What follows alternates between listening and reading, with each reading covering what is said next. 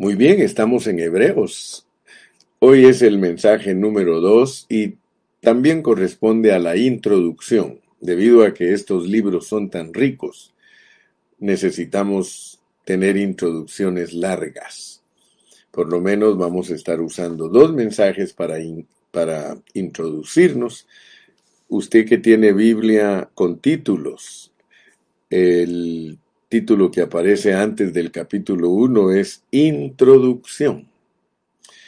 Y nos pone un subtítulo que es Cristo, revelación última y definitiva de Dios.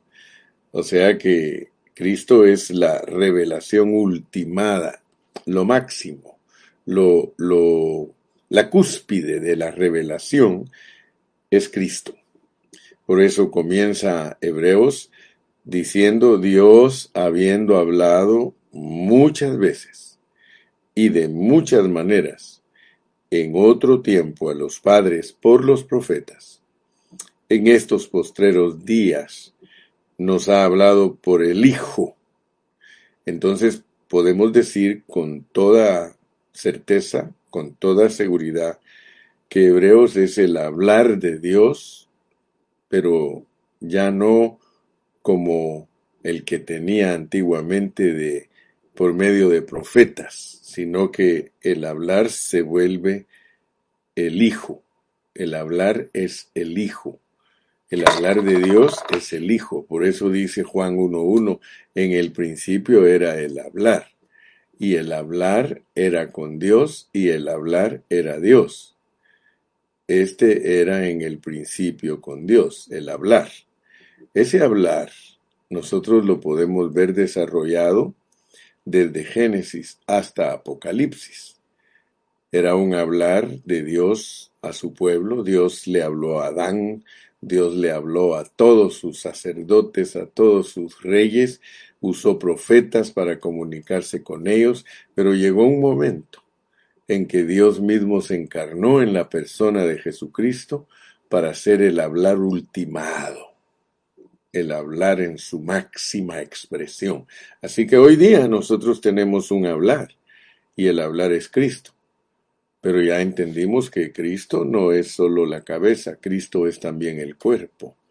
Entonces Cristo nos habló por la cabeza en los evangelios, Mateo, Marcos, Lucas y Juan, y ahora Él habla por medio del cuerpo, ahora habla por medio de la iglesia. Por eso fue que Él dijo que Él era la luz del mundo y dijo que nosotros somos la luz del mundo. Entonces, si nosotros ponemos atención a la escritura, ponemos atención al estudio, porque este es un estudio exhaustivo de la palabra de Dios, vamos versículo por versículo, libro por libro, para entender el mensaje de cada libro. No se te olvide que ahora estamos en el libro que es el hablar encarnado de Dios. Si entiendes eso, vamos a, desarrollar Hebreos y vas a poder eh, sacar producto, sacar riqueza de este precioso libro, Hebreos. Y vamos a saber por qué se llama Hebreos. Gracias a Dios que ya ahora mis hermanos lo primero que hacen es compartir la página. Mi hermana María Teresa Cervantes dice, compartido. Antes que yo diga algo, ya mi hermanita María Teresa Cervantes Navarro dice, compartido, hermano Carrillo. Así que le, le doy gracias a Dios por ustedes. Ustedes son lindos, ustedes son preciosos. Yo le doy gracias a Dios por todos los discípulos de este programa Pan de Vida este programa tiene como único objetivo transmitir las riquezas de ese Cristo todo inclusivo, ese Cristo maravilloso que es nuestro Redentor, que es nuestro Salvador, que es nuestro Dios. Solo eso es lo que nos mueve, presentar todas las riquezas. Amén. Primero que todo, quiero recordarles que Dios nos puso en un mundo que no puede cumplir el propósito de Dios. Estamos en un mundo caído y aquí nos puso Dios. Tenemos que entender poco a poco que no nos puso en un jardín a nosotros, puso al primer hombre en un jardín, en un Edén. Pero nosotros, los que somos después de Adán, después de Adán caído, todos nacemos en un mundo caído, en un mundo que no puede cumplir su propósito. El propósito de Dios es algo muy elevado, no es solamente rescatar a los hombres caídos y eh, rescatarlos del castigo eterno, no es tampoco llevarlos al cielo, sino pasarnos, escúchame bien, sino pasarnos por aquí a través de un sistema caído y corrupto, pero con miras a un futuro glorioso. Tú sabes que nuestro ejemplo máximo es el Señor Jesucristo. A Cristo, que es Dios mismo hecho hombre, lo pasan a través de este sistema caído y Él sale victorioso. Y todos nosotros estamos en Cristo, por tanto ese viaje, ese programa, ese itinerario está programado también para nosotros. Nosotros también tenemos que pasar a través de este mundo corrupto, pero con miras a un futuro glorioso. Y por eso le pido a Dios que nos dé sobriedad para estudiar su palabra. Recordando, la Biblia es un libro de vida, la cual es una persona viviente. Es un Cristo maravilloso, es todo inclusivo porque en Él se consuman todas las cosas del propósito de Dios. Bienvenidos, bienvenidos. Hemos llegado entonces a uno de los libros más misteriosos de toda la Biblia, el libro de Hebreos. La mayoría de creyentes huyen de este libro, pero si ellos tuvieran las llaves apropiadas para abrir los tesoros que están contenidos en él, ciertamente descubrirían que Hebreos es un libro nutritivo e iluminador en todas las escrituras. Me llama la atención que en el Antiguo Testamento, eh, escondido debajo de la letra, está el propósito de Dios. Y el propósito de Dios no es solamente externo, sino que es también interno. ¿Por qué les digo que el propósito de Dios no es solamente externo, sino que es también interno?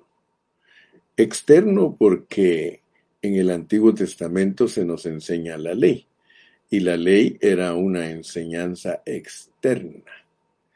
Pero también en el mismo Antiguo Testamento se nos enseña que el propósito de Dios tiene también su parte interna. Fíjense que si leemos en Proverbios 20, 27, ahí dice, lámpara de Jehová es el espíritu del hombre. Pero si leemos en el Salmo 119, 105, dice, lámpara es a mis pies tu palabra. Si, la palabra de Dios es una lámpara que alumbra los pies, es un aspecto externo. O sea que la palabra de Dios alumbra externamente. Porque si es lámpara para los pies es para un caminar. Y eso es el Antiguo Testamento. Si ustedes leen el Salmo 119, 105, ustedes van a, van a encontrar esa expresión. Lámpara es a mis pies tu palabra.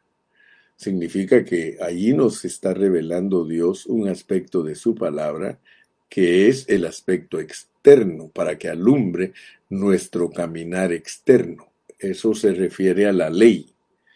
Pero en el mismo Antiguo Testamento, dice Proverbios 20:27, lámpara de Jehová es el espíritu del hombre. Ahora noten ustedes, si la lámpara, la lámpara es la, que alumbra el caminar del hombre, y la lámpara es la que alumbra el ser interno del hombre. Ahí hay dos aspectos que están en el mismo Antiguo Testamento. Solo tenemos que poner atención cuando estudiamos la palabra, porque el mismo Antiguo Testamento nos muestra que Dios es externo y que Dios es interno.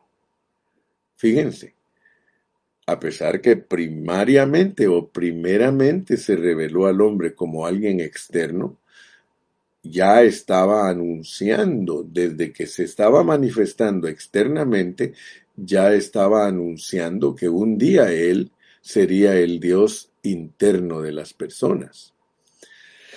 Ustedes se recuerdan que cuando cerré el último mensaje de Segunda de Corintios, dediqué un tiempo especial para hablar de la bendición que Dios nos da a través del apóstol San Pablo al cerrar Segunda de Corintios.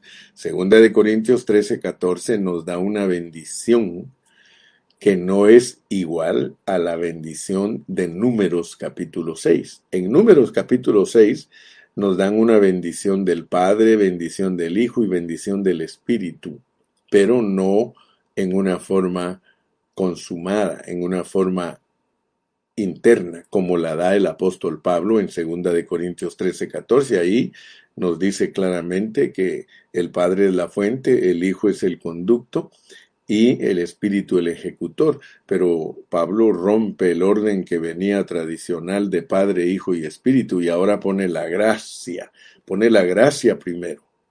Luego pone el amor del Padre y de último nos pone la comunión del Espíritu. Entonces, gracias a Dios porque el Señor Jesucristo dijo un día, las palabras que yo os he hablado son espíritu. Las palabras que yo os he hablado son espíritu y son vida. Si las palabras que el Señor ha hablado son espíritu entonces nosotros ahora podemos entender con más claridad, lámpara es a mis pies tu palabra, porque lámpara es el espíritu, lámpara es la palabra. Las palabras que yo os he hablado son espíritu. Entonces queremos entender con claridad hoy de que estamos bregando con conceptos que tenemos que tenerlos claros porque el rompecabezas bíblico no es fácil armarlo, pero cuando le ponemos coco, cuando le ponemos atención, nosotros podemos ir armando el rompecabezas.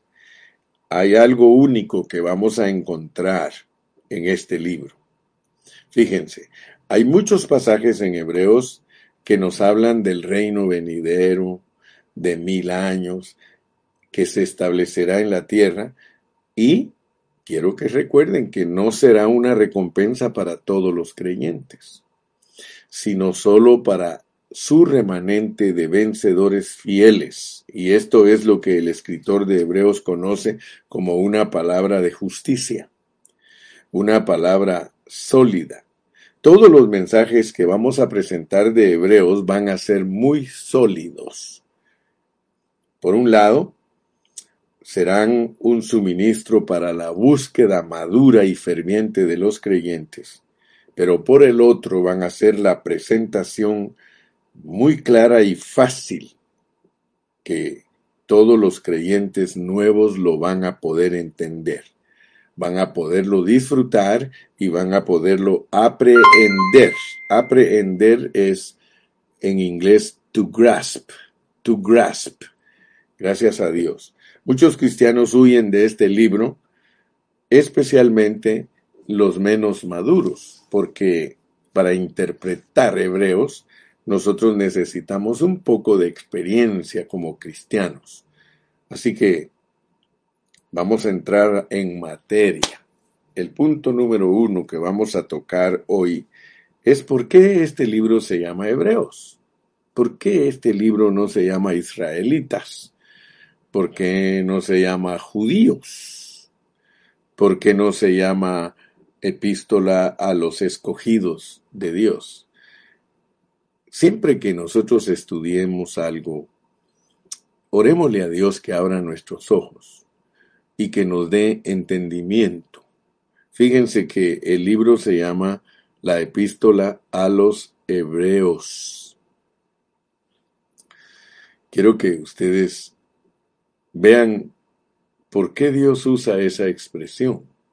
Vuelvo a repetir, ¿Por qué no dice que este libro es el libro de la epístola a los judíos? ¿O por qué este libro no dice que es la epístola a los israelitas? Sino que dice epístola a los hebreos. Entonces nosotros tenemos que investigar qué es un hebreo para Dios. ¿Qué es un hebreo? Y aquí nosotros debemos de recordar que en, eh, en el Antiguo Testamento, en Éxodo, Dios le dijo a Faraón, por medio de Moisés, le dijo, dile a Faraón que deje, eh, que deje ir a mi pueblo. Todos los hebreos tenían que abandonar Egipto. Todos los hebreos se tenían que ir de Egipto. La palabra o la epístola a los hebreos es un libro muy profundo en los conceptos celestiales y es muy rico en la herencia celestial. El trasfondo de este libro es crucial para que nosotros nos podamos profundizar en los conceptos y las riquezas que están contenidas en él. ¿Quién escribió el libro de Hebreos? ¿A quiénes fue escrito? No lo dice. Solo dice que a los hebreos, no dice quién lo escribió y no dice en una forma directa a quienes están, está dirigido, como por ejemplo las epístolas de primera a los Corintios, segunda a los Corintios, Pablo a Timoteo, Pablo a Tito. Ahora no encontramos tal expresión, ahora solo dice la epístola a los hebreos. Esto es misterioso porque la Biblia no dice nada al respecto. Y esa es la razón por la cual muchos cristianos conocen esta epístola en una forma superficial. Pero recuerde que Hebreos no es algo que está en la superficie, sino que es algo que está muy abajo, es algo profundo. Por este motivo necesitamos sumergirnos en este libro. Haga caso y cuenta que Hebreos es una, una piscina, una alberca. Ese es Hebreos. Y el que quiera nadar en la superficie, pues puede nadar y cualquiera que está afuera lo puede ver. Pero si alguien nada debajo de agua, es un poco más difícil poder verlo, pero es porque anda en lo profundo de la, de la alberca. Entonces yo quiero decirle que los que los que recopilaban los escritos en los primeros siglos le pusieron nombre a este libro y lo titularon Epístola a los Hebreos. Voy a repetir el concepto. ¿Por qué hebreos y no judíos o israelitas? Quiero decirles, la palabra hebreo significa cruzador del río pero aún más profundo.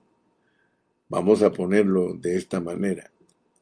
Hebreo significa a una persona que está en un lado y pasa al otro.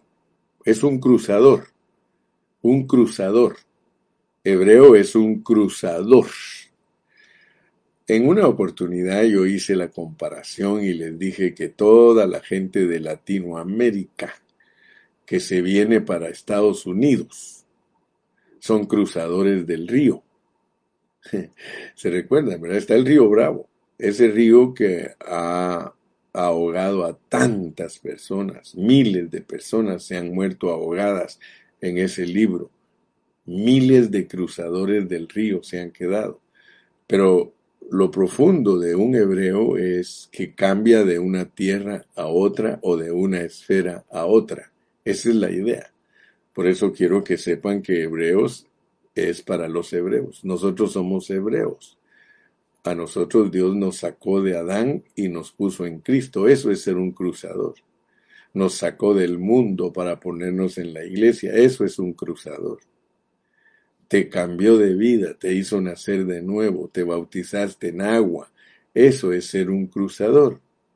El concepto correcto de un hebreo es ser un cruzador Por tanto, esta epístola fue escrita para todos nosotros los cristianos, para todos los cruzadores. Entonces, yo quiero que ustedes vean que esto es muy significativo porque Abraham fue el primer hebreo. Hablando primitivamente, Abraham nos aparece como el primer hebreo, pero él no fue el primer hebreo. El primer hebreo que aparece en la Biblia fue Noé, porque a Noé lo cambiaron de una esfera a otra. Entonces, Abraham fue un cruzador de río debido a que cruzó el río Éufrates, un gran río que separaba la región antigua de la nueva tierra a la cual él entró. Y esto es muy significativo. Todas las tierras fueron creadas por Dios. Todas las cosas, incluyendo la tierra, fue creado por Dios para cumplir su propósito.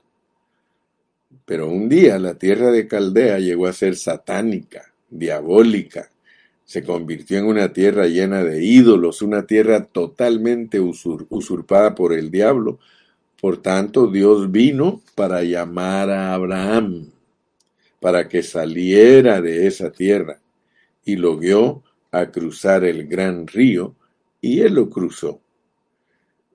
Nosotros vamos a leer en Josué, leamos en, Josué capítulo 24, Josué capítulo 24 y leamos eh, el versículo 2 y 3.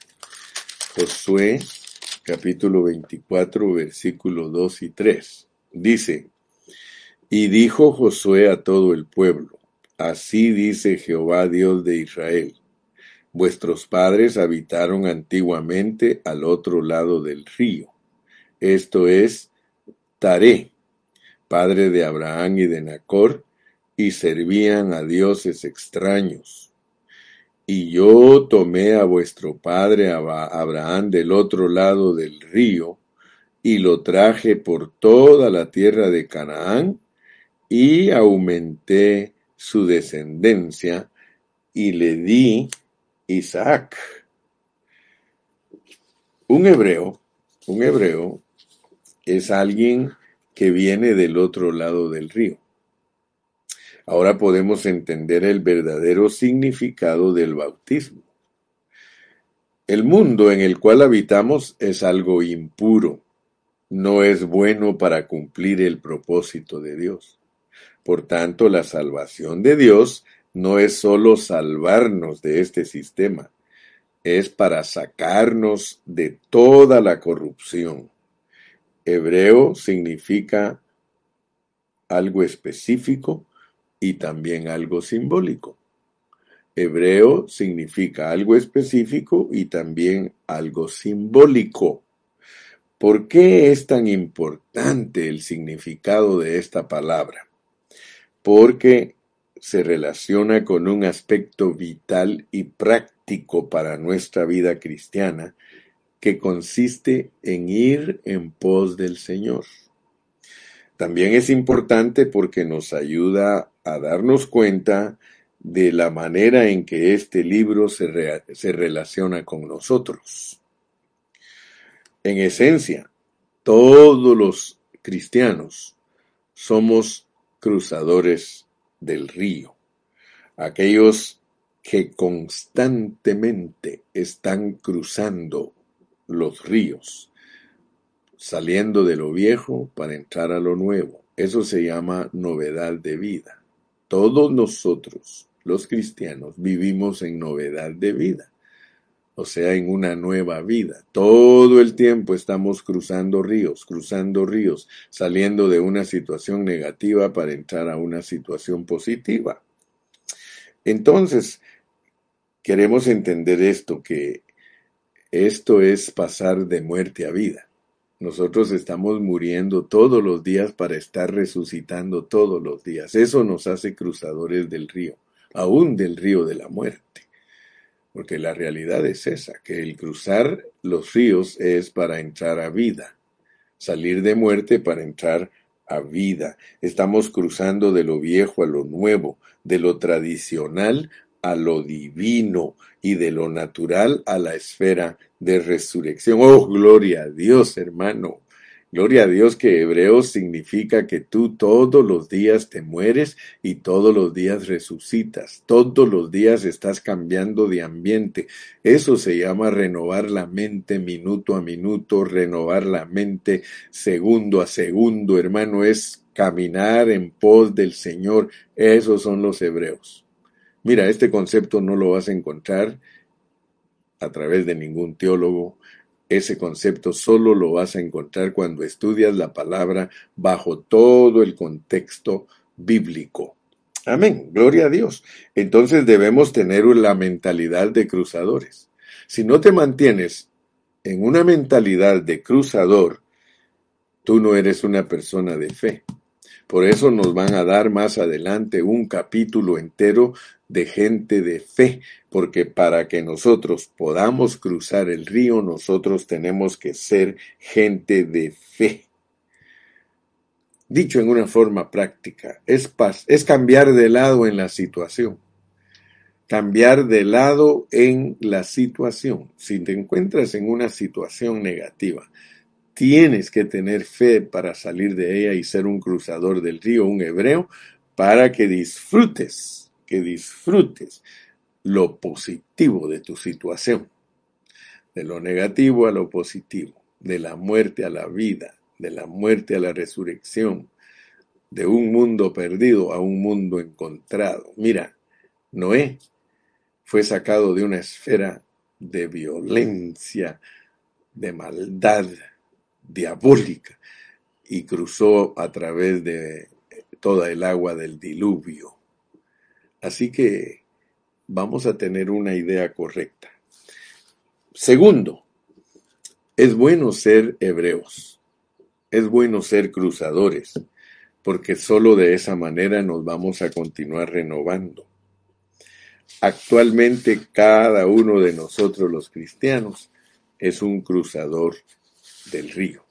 El primer cruzador del río, el primer hebreo fue Abraham, él fue llamado por Dios y cruzó el gran río Éufrates para entrar en la tierra donde finalmente él, en esa tierra, edificaron su templo.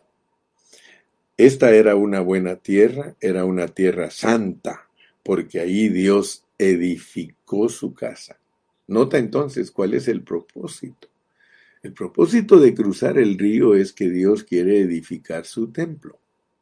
Porque solo al cruzar el río nosotros vamos a llegar a Canaán y Canaán es tipo de Cristo.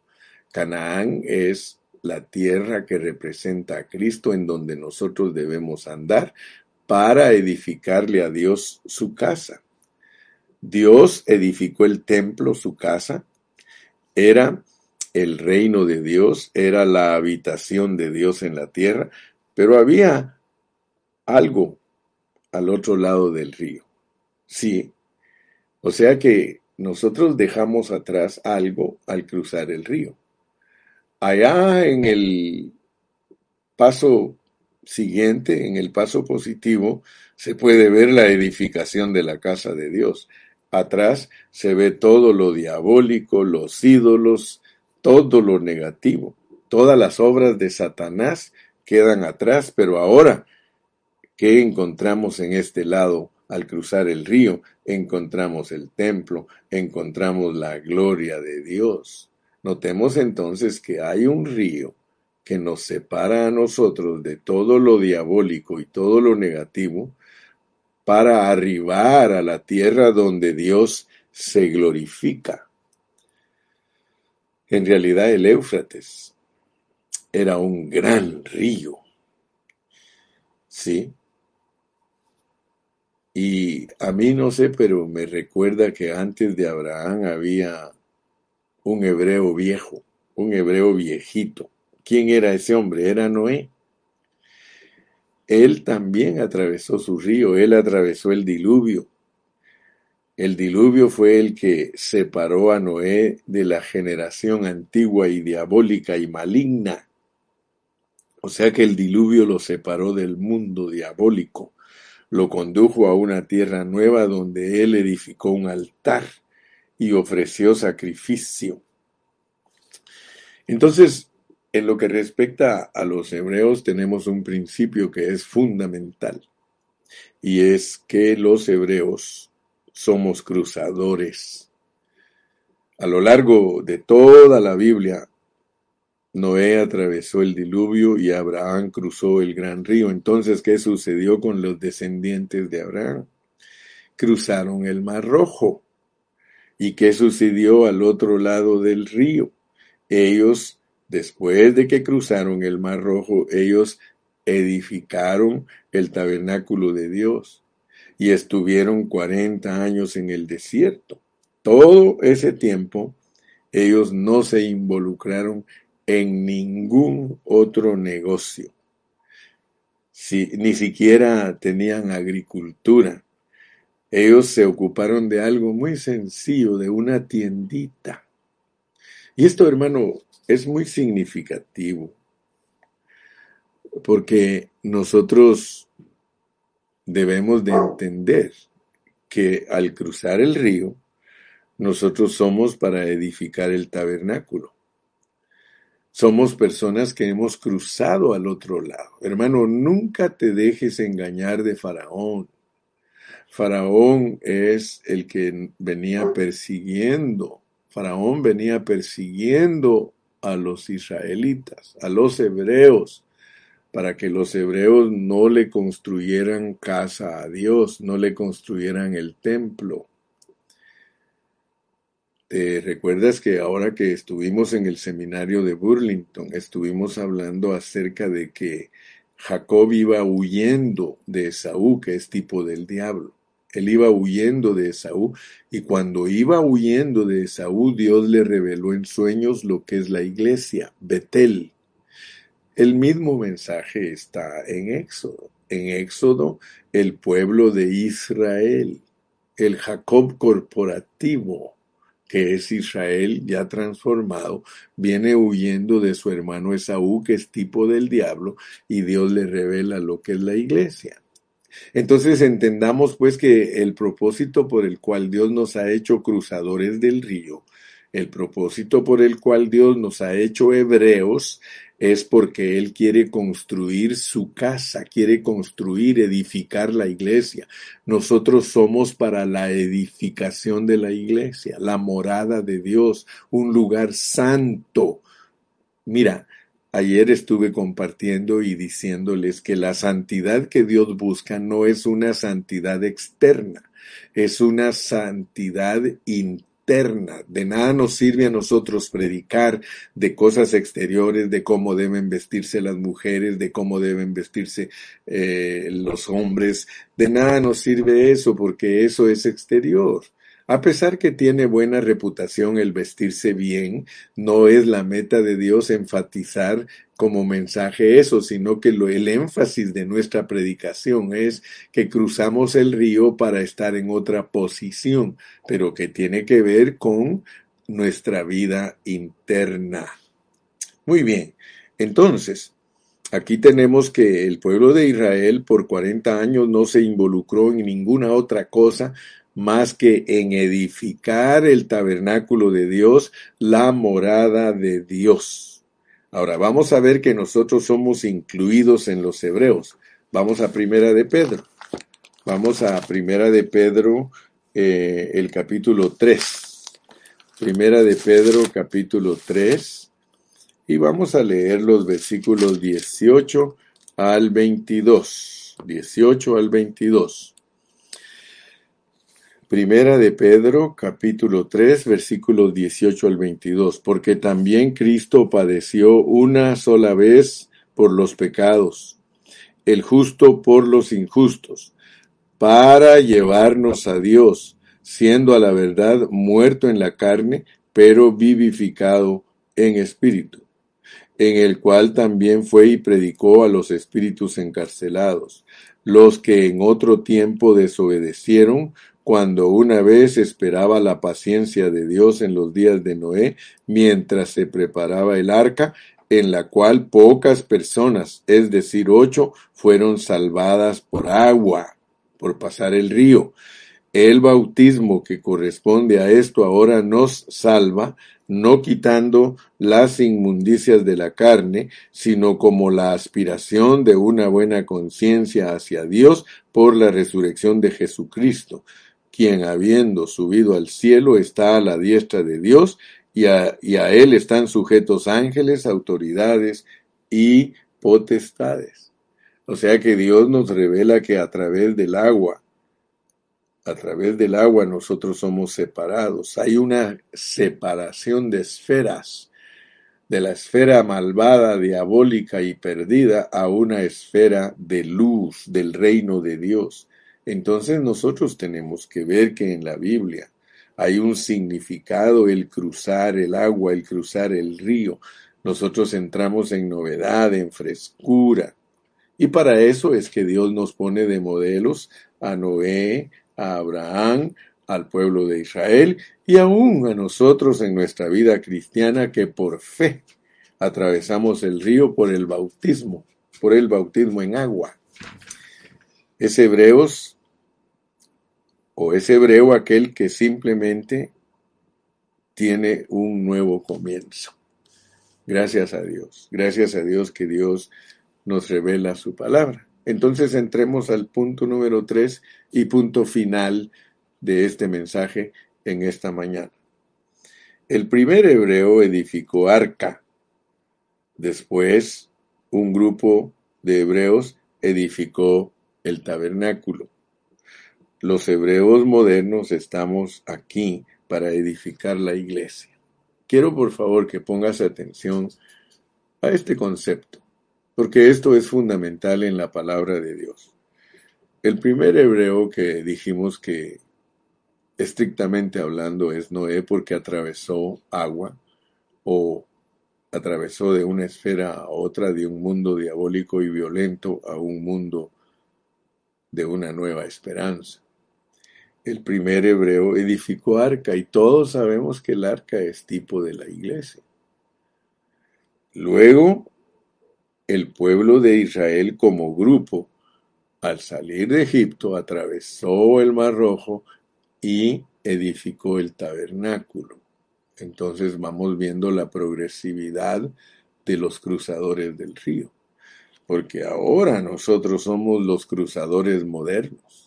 Nosotros ahora nos han sacado de Egipto, nos han cambiado de vida, hemos nacido de nuevo atravesando el bautismo.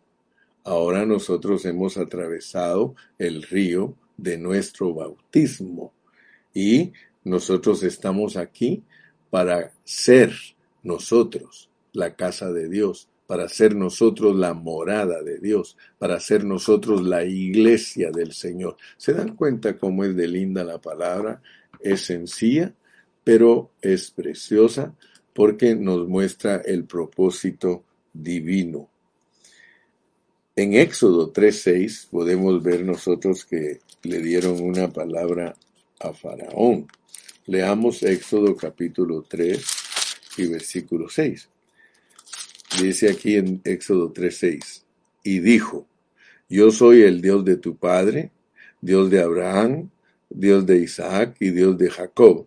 Entonces Moisés cubrió su rostro porque tuvo miedo de mirar a Dios. Luego, lea, luego leamos en el mismo libro de Éxodo el capítulo 9 y versículo 1. Entonces Jehová dijo a Moisés, entra a la presencia de Faraón y dile, Jehová, el Dios de los hebreos, dice así, deja ir a mi pueblo para que me sirva.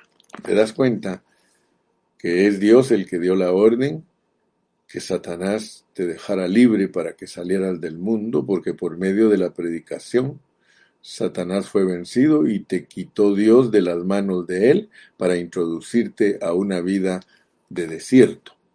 Una vida de desierto no es negativa.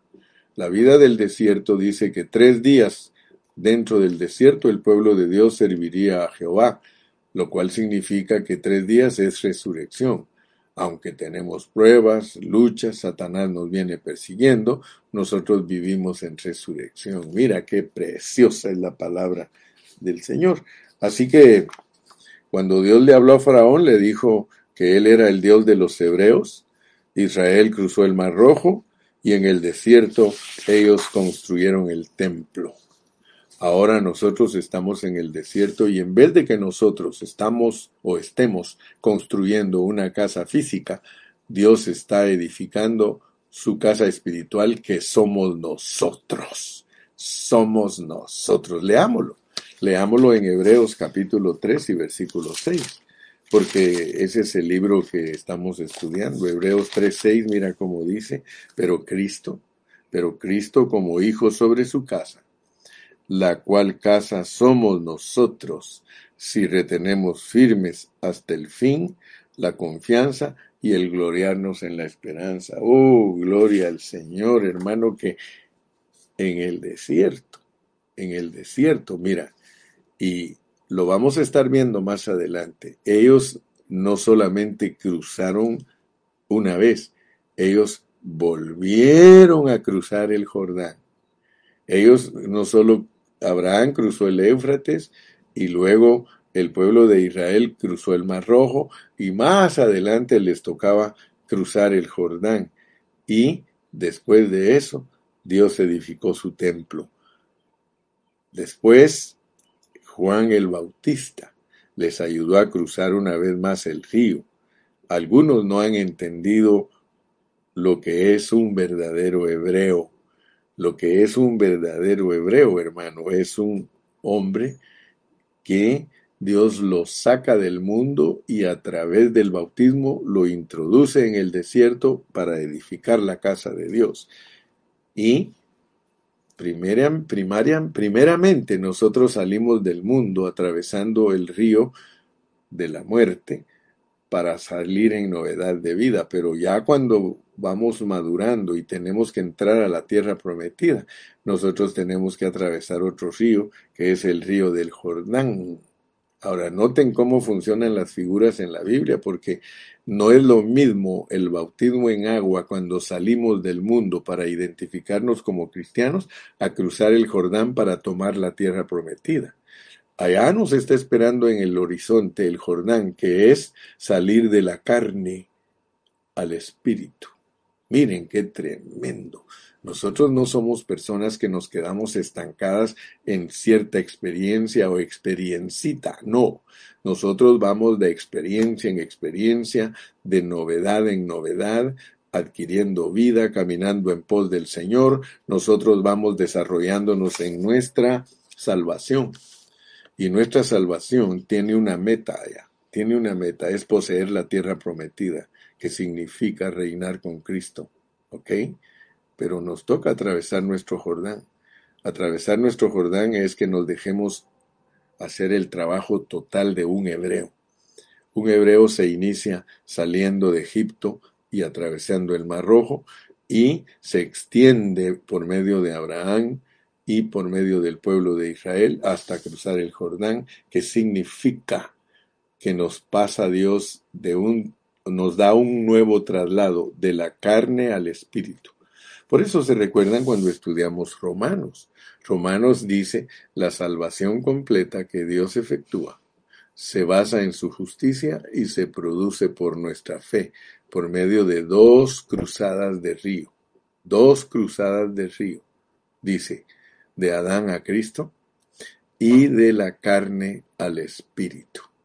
Que Dios me los bendiga a todos en esta mañana. Le doy gracias a Dios porque pude bendecirlos con la palabra. Y si el Señor nos permite, mañana continuamos Hebreos y ya dimos una, una introducción suficiente para que todos ustedes entiendan cómo funciona Hebreos. Hebreos es una epístola maravillosísima. Va a abrir nuestros ojos para que sepamos lo que es cruzadores de ríos, cruzadores, saliendo de atolladeros y cosas difíciles para entrar a la victoria de Cristo.